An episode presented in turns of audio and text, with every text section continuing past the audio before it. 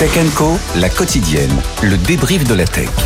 Avec pour débriefer l'actu tech ce soir, Hugo Berenstein, Clément David, Augustin Seyer. Messieurs, je vous demande d'accueillir comme il se doit Étienne Braque. Bonsoir Étienne journaliste à BFM Business. Et Étienne, dans l'actu de ce lundi, une nouvelle amende qui plane au-dessus d'Apple, qui pourrait atteindre quand même 500 millions. Oui, restons au conditionnel, hein, puisque pour l'instant, rien n'est fait. C'est le Financial Times qui euh, annonce ce chiffre de 500 millions, qui doit ou non être confirmé euh, en mars, hein, puisque c'est courant mars que la décision est attendue de la part euh, de l'Union européenne, en cause d'éventuelles violations du droit européen de la concurrence, une fois de plus, hein, j'ai envie de dire. depuis plusieurs années, Spotify se plaint de cet abus de position euh, dominante d'Apple sur euh, plusieurs euh, eh bien, griefs, hein, à commencer par cette commission de, 30% dès la première année, puis 15% dès la deuxième année, si vous souscrivez un abonnement Spotify depuis un appareil Apple, et puis aussi du fait qu'aujourd'hui, eh bien, par défaut, sur votre téléphone, vous avez l'application Apple Music et puis surtout l'Apple Store. Alors ça, vous en reparlerez, j'imagine. Un nouvel Apple Store va voir le, jour hein, afin de télécharger l'application Spotify en dehors de l'application Apple Store. Pour rappel, Aujourd'hui, Apple, c'est 2,2 milliards euh, d'appareils actifs dans le monde. Hein. C'est tout simplement dingue ce chiffre. Si vous faites une moyenne, ça veut dire qu'un humain sur quatre a aujourd'hui en main un appareil Apple, hein, que ce soit un, iPhone, une Apple Watch ou encore un iPad, sachant qu'aujourd'hui, euh, si on veut revenir à, ces services, hein, c'est un relais très important pour Apple. Si vous regardez les résultats du quatrième trimestre, alors Apple ne détaille pas euh, son résultat par activité, uniquement le, le chiffre d'affaires. 120 milliards de chiffre d'affaires pour Apple au quatrième trimestre, avec bien sûr l'iPhone hein, qui génère 70 milliards de chiffre d'affaires, et puis ensuite les services. Alors c'est très vaste, hein, les services, ça va des commissions aux Apple Store, en passant notamment par euh, Apple Music, les abonnements, etc. Mais c'est très important, hein, ça représente quasiment euh, trois fois le chiffre d'affaires euh, des iPads, et puis surtout c'est une activité très rentable. Là aussi, c'est un chiffre à prendre avec beaucoup de pincettes parce qu'Apple ne communique pas. La marge opérationnelle sur les services serait d'environ 70% contre une moyenne de 40% pour l'ensemble du groupe. Donc les enjeux sont évidemment très importants. Ça sera donc à confirmer dans un mois, sachant qu'il y a de fortes chances que si cette amende soit vraiment de 500 millions, eh bien, elle soit rabaissée dans un second temps. Souvenez-vous, il y a 4 ans, en plein cœur de la crise Covid, l'autorité de la concurrence française avait infligé une amende d'un peu plus d'un milliard. Et puis finalement, en cours d'Apple, Apple avait réussi à avoir un peu plus de 370 millions. Donc vous voyez, c'est beaucoup de négociations et à la fin, eh bien, des chiffres faramineux qui eh bien, deviennent un peu moins gros, même si on parle toujours de centaines de millions d'euros. Eh oui, quand on s'appelle Apple, forcément on fait Apple. C'est obligé on est un peu obligatoire. Merci beaucoup Étienne euh, pour cette analyse euh, très Génial. pertinente. Euh, merci de nous soutenir quand même dans ces moments difficiles. pour revenir à cette histoire des 500 millions quand même, pour qu'on comprenne bien, ce qu'on reproche à Apple, c'est que on prend le cas d'un Spotify parce que tout est parti de Spotify. Hein. Spotify, vous avez l'appli sur l'iPhone, vous la téléchargez, tout va bien. déjà vous êtes obligé de vous abonner via l'Apple Store. Donc à chaque fois, c'est entre 30 et enfin 15 et 30% qu'Apple se se prend euh, sur les abonnements, ce qui euh, hérissait évidemment, ce qui hérisse toujours Spotify. Mais ce qui était terrible, c'est que Spotify n'avait pas le droit d'indiquer sur l'application qu'il y avait une offre plus intéressante qui était disponible en quittant en fait l'univers d'Apple ah en, allant sur le navigateur Safari. Et ça, Apple l'interdisait dans les conditions d'utilisation de l'Apple Store. Le problème, c'est qu'Apple, en même temps, avait son Apple Music. Mm. L'Apple Music était poussé en avant, préinstallé sur tous les iPhones. C'est ce qu'expliquait euh, en fait Étienne. Mm. Et là, on se rend compte que ça va être compliqué quand même de défendre cette situation euh, pour Apple. Je ne sais pas ce que vous en pensez. Bah, c'est chaud. Moi, ça me fait penser à la bataille des navigateurs il y a 20 ans, euh, quand Microsoft s'était fait euh, taper sur les doigts parce que, euh, en fait, il y avait Internet Explorer qui était préinstallé et que les Chrome, les Firefox bah, gueulaient parce que ils n'avaient pas la même visibilité. Ça fait penser au, sur le, tu sais, sur les sites Amazon. Enfin, tu, tu, tu vas acheter des, Amazon rachète des marques et tu essaies, tu vas acheter une marque, tu vas acheter, je sais pas, des couches sur Amazon et ils vont dire, ah, mais tiens, si tu veux, il y a ces couches-là. Oui. Qui coûtent moins cher. C'est les, leurs. Eh Donc là, ça fait un peu penser à ça. Bon. C'est tout le problème. Euh, c'est là où ces commissions d'enquête sur tout ce qui est monopole sont intéressantes. Là, c'est clairement pas un monopole qui est créatif un monopole qui est plutôt destructeur. Donc, euh, enfin, ils sont pas vraiment au monopole, mais non, mais ils méritent. Ils le savent, tout le monde le sait. Ils méritent, c'est scandaleux. en fait, le truc c'est, c'est un peu comme Al Capone qui tombe pour fraude fiscale. C'est-à-dire que, en fait, ce qu'on leur fait payer là, oui, il y a ce truc, c'est pas cool avec euh, les trois personnes. Alors pour l'instant, on leur fait rien payer. Rappelons que c'est une rumeur. Hein. C'est une, Alors, on pourra avoir la communication officielle dans les semaines qui viennent. Voilà. donc c'est une rumeur. Disclaimer, c'est une rumeur. Ça arrivera probablement, mais pour l'instant c'est une rumeur. Euh, mais tu vois, ouais, c'est que en fait, oui, il tombe parce qu'il y a Apple Music et que tu as encore 25 personnes sur Terre qui utilisent Apple Music. Donc, il tombe pour ça. Très bien. Et en 2019, ça a probablement fait plus de mal parce que le service était quand même plus populaire que maintenant. Mais en fait, on est toujours en train de tourner autour de cette histoire de store où ils tordent le bras à tout le monde pour leurs frais qui sont euh, super importants.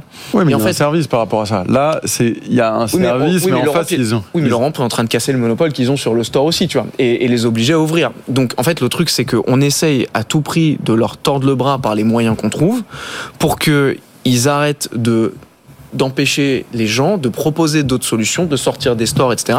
Parce qu'en fait, avec ce store où ils sont en quasi monopole, parce qu'Apple a quand même une part de marché qui est très très importante sur les iPhones, euh, ils se prennent des marches sur la terre entière. Et tu as quand même deux certitudes euh, dans la vie. Tu as la mort et le fait que tous les fournisseurs d'appli détestent Apple. euh... Ça c'est clair. Hugo Juste moi sur le montant, déjà de 30% euh, dans un business, c'est toute la marge.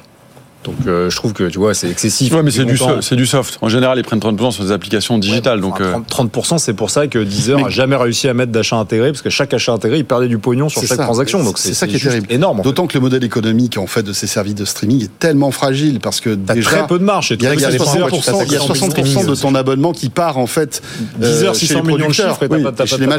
Donc oui, oui, c'est une économie très très fragile. Mais je me dis juste 500 millions c'est pas cher en fait euh, pour pouvoir euh, exploiter le marché, être en position dominante. Euh, non, c'est pas cher. Facturer tous les mecs. J'ai vu que dans les dans les app stores secondaires, ceux que l'Union européenne veut les forcer à créer, ils prendront un euro par téléchargement sur le premier téléchargement, etc. Donc en fait, 500 millions pour continuer à opérer business as usual. Je 50 que... centimes, c'est pas un euro. 50 centimes. Mais je trouve que c'est déjà pas mal. Je non, mais là ils vont. Ça va, 500 millions. Moi je les, moi je les mets pour continuer à exploiter toutes les apps et tout le volume des apps européennes. Il y a pas de problème. Hein. Ouais. S'ils si, les payent un jour, parce qu'on sait, on sait évidemment. Et en plus, en plus, ils vont se démerder pour pas la payer. T'as raison. Mais tu sais, on parle bon deal. On parle souveraineté. Il y a une appli, elle est européenne. On peut, elle est Ouais. suédoise, c'est suédois, on en est fier. Ouais, L'autre, elle est américaine. Et je, suis- je suis prêt à parier. Il y a plus, il y a plus d'utilisateurs Apple Music que Spotify. Et je pense qu'aux États-Unis, soit des, des- En Europe? Ça- je sais pas, mais en tout cas, ça doit être déséquilibré aux États-Unis. Donc, euh, J'ai 10 heures pour info. Voilà, français. Ça c'est bien, bravo. Très bien. Non, mais heureusement, il y a beaucoup de Français Ah oui. qui utilisent 10 heures Deezer. family, précisément. En plus, 10 heures Comme ça, il y a family. ma maman dessus. C'est très Elle est ravie d'avoir mes playlists. ah, est-ce que tu as le droit?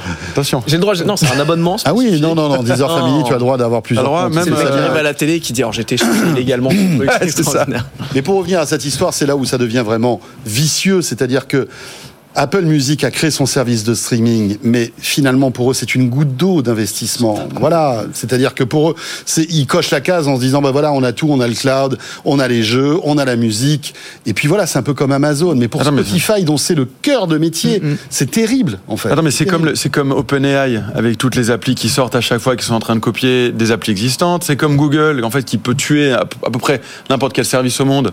Dès qu'ils Ouais. se mettent sur un service, bon, bah, ils vont évidemment tuer des Spotify look-alike. C'est l'éternel problème Et Apple- des, des, des GAFAM, de ce monopole et à quel point le monopole devient destructeur ou reste Mais il n'est créateur. pas destructeur. Il il a créé tout le. il a Pour le moment, il la- pour le moment, il vois, créateur. il a créé toute la valeur, donc euh, tu peux aussi comprendre la, la position. Après, c'est quand même sur la musique, c'est quand même un produit historique d'Apple. C'est un produit iconique. C'est pour ça qu'il est si défendu. C'est vrai. Il t'ouvre le, t'ouvres, tu cèdes, tu, tu ouvres un peu la maille, ou l'armure sur une app, un service. Mais en fait, derrière, euh, c'est terminé. Ça va à volo. T'as Mais- tous les développeurs qui vont demander la même chose. Rappelons que cette affaire date de 2019, on est en 2024, donc il a fallu 5 ans quand même pour euh, ça, statuer là-dessus. C'est la justice, c'est comme la législation. C'est lent euh, et évidemment tout ça devient obsolète avec le DMA, forcément, puisque à partir du moment où on pourra avoir un store alternatif, etc. Même si tout n'est pas rose, quand même. Ça vaut le coup, comme tout le monde va rester sur le store officiel, ça vaut quand même le coup Ouais. d'arrêter le Far West sur cette partie-là. Mais il y a un truc, c'est c'est intéressant parce qu'en fait, je vois quels que soient les sujets qu'on aborde ensemble, on parle de cette centralisation. Tu vois, là, on dit, attendez, bah, vous vous rendez compte que Google peut tuer n'importe quel service, que Apple- mais en fait, et c'est exactement, tu vois, on parlait de cloud provider tout à l'heure, les gens réalisent pas ce que c'est un cloud provider. Avant un cloud provider, j'achetais du euh, stockage. Bon, les gens commencent à réaliser, on parlait de, ils trustent toutes les GPU de la Terre, etc. En fait, ça devient ce service où quoi que tu veuilles faire quand tu es une entreprise, Ouais. en fait, ils ont un coup d'avance sur tout le monde. Il y avait, ils, créent le cloud. Bon, tu fais du stockage. Et puis après, il y a euh, la partie euh, service euh, software qui se, qui se met par-dessus de je peux gérer les pics de trafic et toutes les technos type Kubernetes. Ah ben, je vais rester chez eux. Et ensuite, mon cloud provider, ah, il y a la vague de la cybersécu. On est Google, on propose un produit qui s'appelle Chronicle. Il y a AWS qui a son Security Center, etc. Attendez, il y a de l'IA parce que justement, l'IA, on a les moyens, on a un coup d'avance sur tout le monde, on fait de la recherche depuis 10 ans. Et en fait, tu en train de compte compte que quand tu vois un cloud provider, tu vas juste avoir une entreprise qui a le lead sur le marché, sur tous les prochains sujets qui vont sortir pendant 50 ans, parce qu'ils ont 10 ans d'avance sur tout le monde, et les moyens de garder cette avance-là. Et là, on voit ça pour d'autres trucs plutôt grand public. Mais en fait, dans tous les domaines de la tech, on est en train de se rendre compte que mmh. on va vers une hyper centralisation sur 10 marques, quel que soit le sujet. On enchaîne avec encore bien évidemment euh, tout cela du côté cette fois-ci de la régulation et du DSA puisque c'est vrai qu'après s'être attaqué aux 22 plus gros acteurs, le DSA, vous savez ce fameux règlement européen sur les services numériques, euh, s'applique depuis donc samedi, donc il y a deux jours, à toutes les plateformes en Europe. Les sites de e-commerce sont particulièrement concernés hein, par ces nouvelles obligations et en cas de manquement, il y aura de grosses sanctions. Les explications de Léo Dumas et on débriefe tout ça juste après. L'heure est au DSA offensif. Toutes les plateformes doivent désormais se conformer aux mêmes règles. Objectif, protéger les internautes. Sur les marketplaces, il s'agit précisément de lutter contre la vente de produits et services illégaux. En clair, la transparence devient un mot d'ordre. Les plateformes sont tenues de contrôler l'identité de leurs vendeurs et de tracer leurs produits. Aussi, beaucoup de sites vont devoir faire peau neuve. Les conditions générales doivent être formulées plus clairement et le système de réclamation plus facile d'accès. Autre volet enfin l'encadrement de la publicité, avec l'interdiction du ciblage des mineurs, mais aussi des interfaces trompeuses qui peuvent influencer le comportement des consommateurs. En France, c'est la Direction générale de la concurrence qui est chargée de veiller au respect scrupuleux de ces règles, sans quoi des amendes jusqu'à 6% du chiffre d'affaires annuel sont prévues. Les marketplaces pourront même être rendus responsables en cas de préjudice pour les consommateurs. Voilà, donc depuis le 25 août, les, gros mammouths hein, euh, américains et euh, d'ailleurs même chinois hein, étaient ciblés. Hein, Amazon, Facebook, euh, Google, TikTok, Snapchat, X, Instagram, YouTube ou Booking. Et là, donc depuis deux jours, eh bien c'est tout le monde. N'importe quel site de e-commerce est obligé de se, ben voilà, de, de, se mettre, comment dirais-je, à l'unisson par rapport au DSA. bon, est-ce que c'est une victoire pour l'Europe, à votre avis, tout cela? J'espère que c'est pas une pop-up de plus. Et j'en ai peur. J'en ai peur. J'en peux plus. Parce que ça. non, mais il a raison. non, mais, non, mais j'en peux plus des pop-up. Non, ah non, mais d'accord, je, crois que t'en pouvais plus. Non, non, des, blagues. non, non, c'est un vrai truc. A raison. Combien de fois je vais revalider les cookies sur les mêmes sites Non, mais c'est Prenez mes cookies. Ça va arriver, ça. Il y, a des, on a des belles solutions en France, type Acceptio, qui sont en train de travailler là-dessus. T'as investi dans Acceptio, ça euh, Il est très fort. Il est très, très fort. Non, mais c'est vrai que, bon, le RGPD a. alors, sans doute apporté plein de choses intéressantes, et heureusement. Mais d'un autre côté, quelle tannée à chaque fois d'être obligé de accepter, refuser, ou alors des fois on se trompe, on se retrouve avec un autre menu à cocher plein de trucs et tout. C'est. Euh, on, va, on va arriver au 2.0 sur les sur là-dessus et on les verra plus les pop-up. Mais euh, si on revient sur le sujet, j'espère vraiment que c'est pas juste euh, d'autres pop-up quoi. Mais ouais, non, moi je suis un grand fan de RGPD, donc on peut dire ce qu'on veut. Non, non, mais c'est non, non, mais c'est vrai.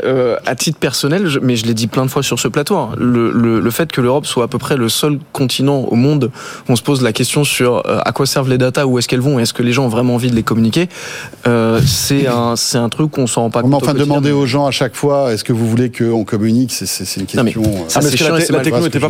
La techno n'était pas prête. Mais, mais je veux dire, la volonté de le faire et les questions. envie d'une seule chose, c'est d'aller sur ton site, tu cliques OK. Non, mais demain, tu, demain, tu pourras dire, tu pourras présélectionner, j'accepte par défaut ces sites-là, ces sites-là, je refuse tous ces sites-là, et d'ailleurs, en fait, je veux monétiser ma data avec ces sites-là et ces sites-là. Hmm. Ça va arriver, c'est juste ouais. met un peu de temps, RGPD, je sais pas combien, quel âge ça, mais. Donc, je, ans, non je t'entends au début, moi. Ma grand-mère, elle disait, faut toujours multiplier par un et demi. Donc je dirais, donc je dirais un demi mais tu vois, je pense qu'au début c'était énervant et ça je me dis mais à quoi ça sert? Et c'est vrai qu'aujourd'hui en fait ça a une vraie utilité, on peut en être fier.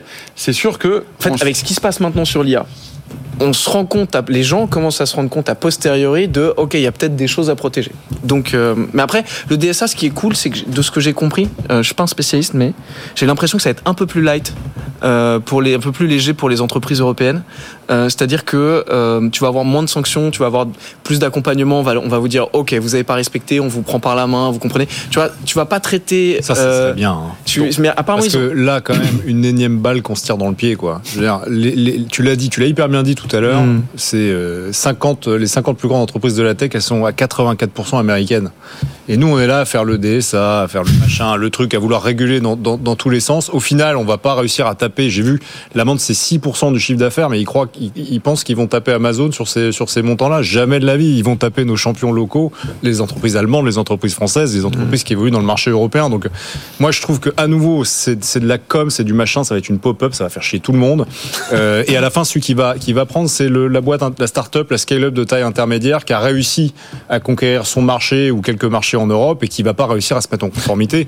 Sur l'écran, tu as montré, il y avait 18 points sur lesquels il faut se mettre en, en conformité. Est-ce qu'on peut arrêter de faire chier les entrepreneurs européens? Alors il y a seules les peu- toutes petites sociétés qui. Non, non, mais euh, on, on comprend évidemment ton, ton coup de Parce gueule. que c'est sur tous les sujets. C'est sur 100% des Ouais, sujets. C'est-à-dire tu n'innoves Oui. pas. Ce qu'ils ont commencé à faire sur l'intelligence artificielle, c'est le même drame. Et tout ça pour qu'à la fin, on fasse des rustirnes pour que Mistral soit pas concerné, machin passe par un autre, un autre truc. À un moment, faut, faut juste réaliser que Hmm. c'est les entreprises et les marchés américains contre les entreprises et les marchés européennes.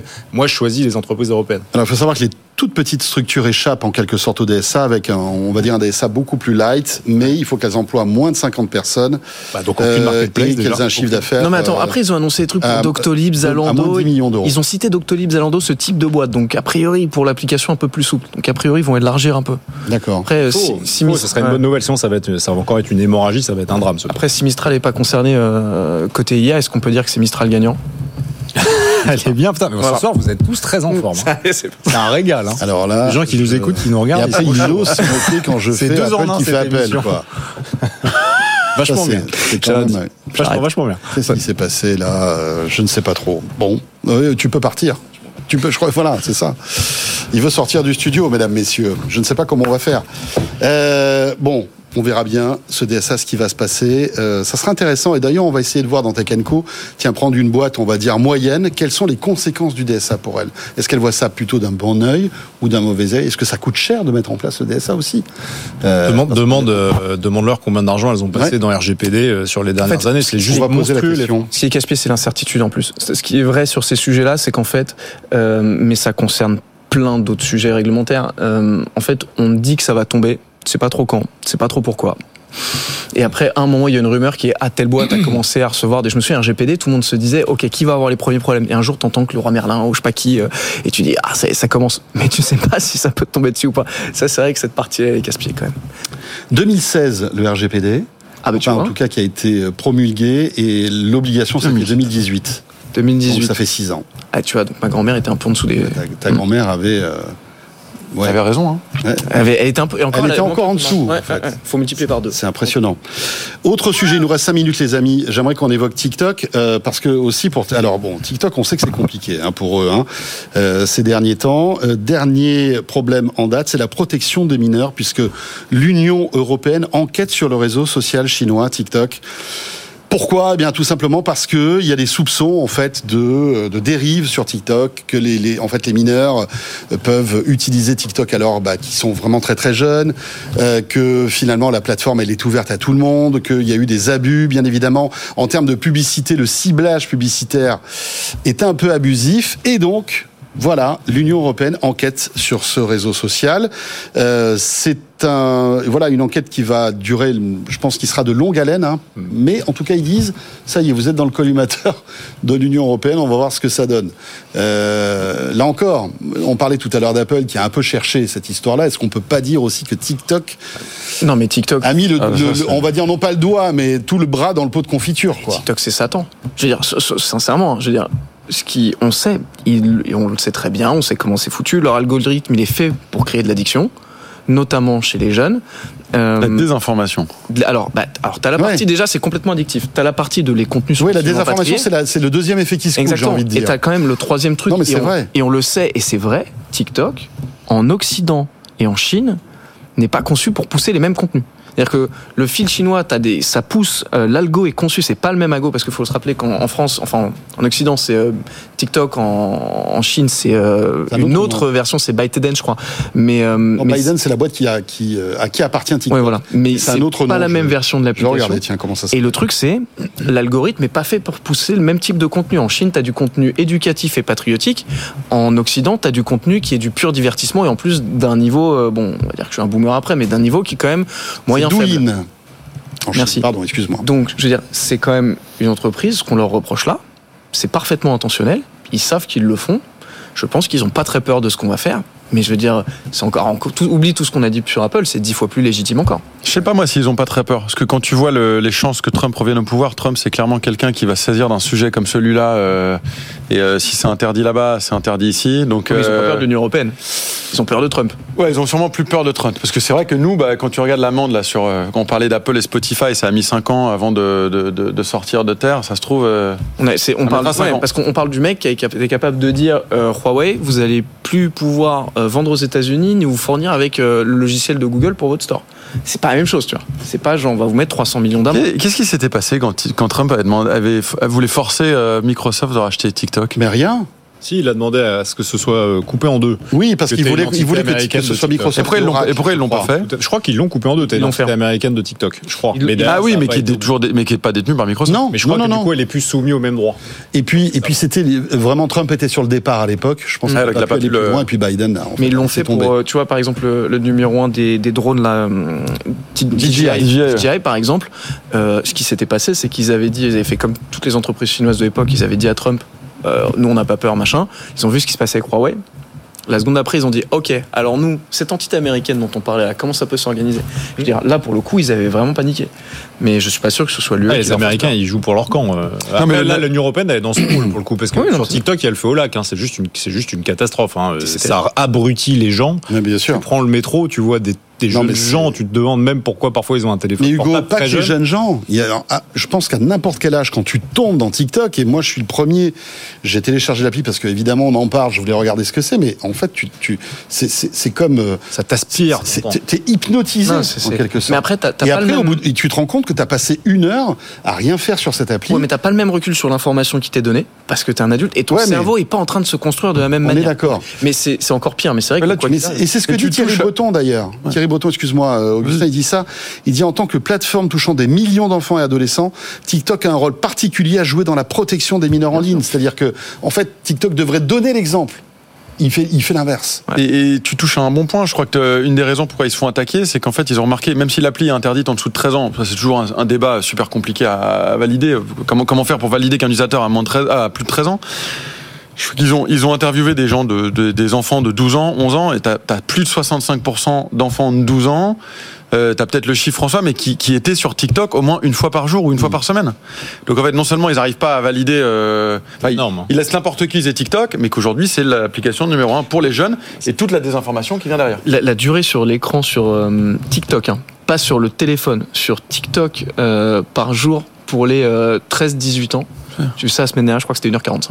Ouais, ça- C'est, on, on réalise pas, c'est un délire. Et évidemment, c'est euh, moins de devoirs euh, à faire à la maison, c'est moins de concentration pour plein d'autres choses, moins de lecture. Ouais, et Etc. puis, tu sais, ils ont fait un sondage. Enfin, je veux dire, ça fait un peu vieux la- con. Non, mais- le contenu, c'est un contenu qui parfois est très violent, euh, parfois très dégradant. Euh, l'image de la femme sur TikTok euh, ou l'image de certaines communautés sur TikTok, c'est Mais le problème de ça te- TikTok ça te, aussi- ça te casse la tête quand Ouais. t'as quand t'as en ouais, 13 ans. Mais le problème, parce qu'en fait, l'idée, la la force de, de TikTok, c'est que en quelques swipes, en fait, ils arrivent à comprendre ce que tu aimes. Ouais. Et donc après, c'est dans une espèce. addictif. Et c'est Lucas Perrodin qui le dit si bien. T'es t'es une espèce de dans, dans une espèce de bonbon. Hmm. euh, qui fait que t'as plus envie de- d'en partir quoi parce que toutes les vidéos qui s'enchaînent bah, c'est des sujets qui t'intéressent euh, si t'aimes les chiens bah voilà tu vas avoir des petits chiens des gros chiens des Mais ça va plus loin, c'est aussi trucs. idéologique. C'est-à-dire que. non mais après ça va être des tu vois c'est- Des contenus en vidéo, ça va être magnifique. La boucle sera bouclée. waouh Non, mais c'est Là, aussi, ça va être c'est chaud. aussi sur tes opinions. C'est-à-dire que c'est vraiment, Ouais, ouais. mais c'est un peu là pareil pour le coup avec tous les réseaux sociaux. C'est la machine à te faire penser que tout le monde pense comme toi. C'est-à-dire que t'es un, t'es un gamin de 15 ans catho, tu vas voir que tu vas, comme tu vas passer 5 secondes de plus sur une vidéo catho, euh, après on te pousse que ça, tu te dis mais de toute façon il y a que des cathos en France, musulmans pareil. ou- Non, non, mais c'est clair, c'est t'es aussi, Oui, ça va, ça va, ça va créer des billets. t'as une vision du quotidien qui est complètement, hum, je sais pas quoi dire, euh, tu Hmm. mettras l'adjectif que tu veux. Elle est hum, Mais Allez, hum, on voilà, imaginez. bah, biaisée. ça Elle sera le- TikTok, quoi. Ça sera, ça sera TikTok. le mot de la fin.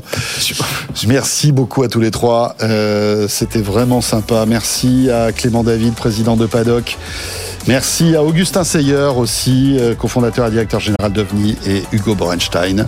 À très vite, Hugo, À bientôt. euh, cofondateur et président d'OMI.